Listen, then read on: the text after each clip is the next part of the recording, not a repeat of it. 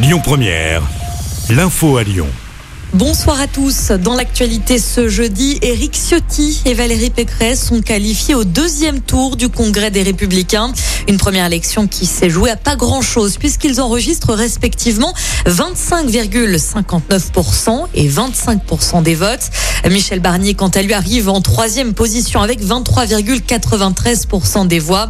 Le second tour débutera dès demain matin à 8 h Le candidat à la présidentielle 2022 chez les LR sera connu ce samedi.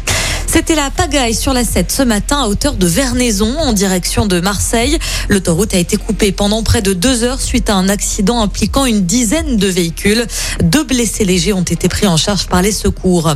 La grève des assistants d'éducation aujourd'hui partout en France et chez nous dans le Rhône. À Lyon, un rassemblement avait lieu en début d'après-midi devant le rectorat. Ils demandent entre autres la création d'un statut d'éducateur scolaire, la hausse des salaires, mais aussi un recrutement massif.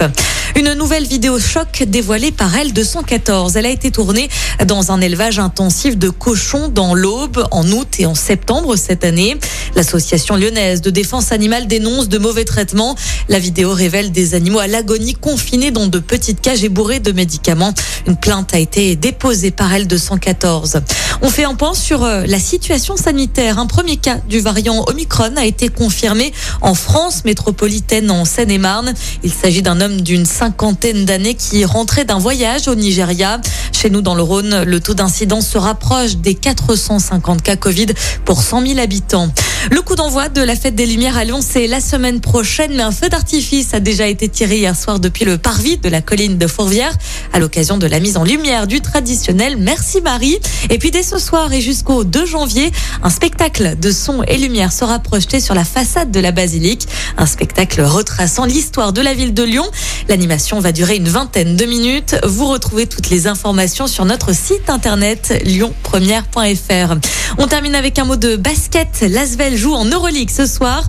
Un déplacement sur le parquet du Bayern Munich en Allemagne. Le coup d'envoi est à 19h30.